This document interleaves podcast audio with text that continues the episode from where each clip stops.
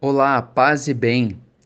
É com grande alegria que nós vamos dar continuidade às nossas admoestações de São Francisco. Nós já estamos na 14ª admoestação da pobreza de espírito. Bem-aventurados os pobres de espírito, porque deles é o reino dos céus.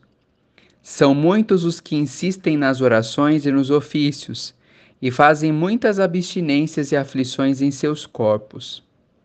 Mas, por causa de uma só palavra que lhes pareça injuriar seus corpos, ou por causa de alguma coisa que lhes tire, escandalizados imediatamente, se perturbam. Estes não são pobres de espírito, porque quem é verdadeiramente pobre de espírito, odeia a si mesmo e ama os que lhe batem no queixo. Bem-aventurados os pobres de espírito, porque deles é o reino dos céus. Esta é a frase mais importante desta admoestação de Francisco de Assis. Nesta décima quarta admoestação, o nosso seráfico pai Francisco insiste que para ser pobre de espírito é preciso o desprendimento, é preciso uma vida de verdadeiramente odiar a si mesmo. E o que é odiar a si mesmo?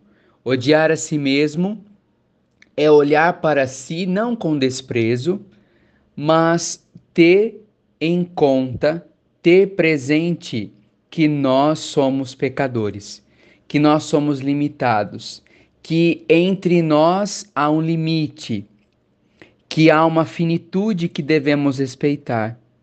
E esta pobreza está em reconhecer que de alguma maneira ou outra nós ficamos perturbados por aquilo que nos rouba a nossa paz.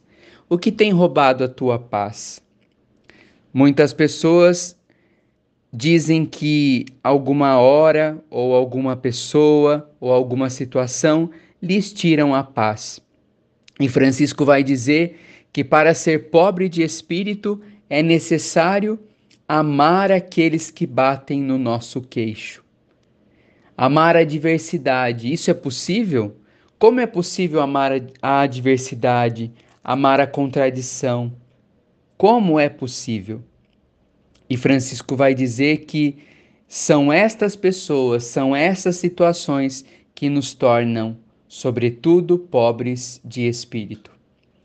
Que nós possamos aprender com as dificuldades, que possamos aprender com todo e qualquer desânimo, mas que, acima de tudo, nós possamos aprender ser pobres, pequenos de espírito.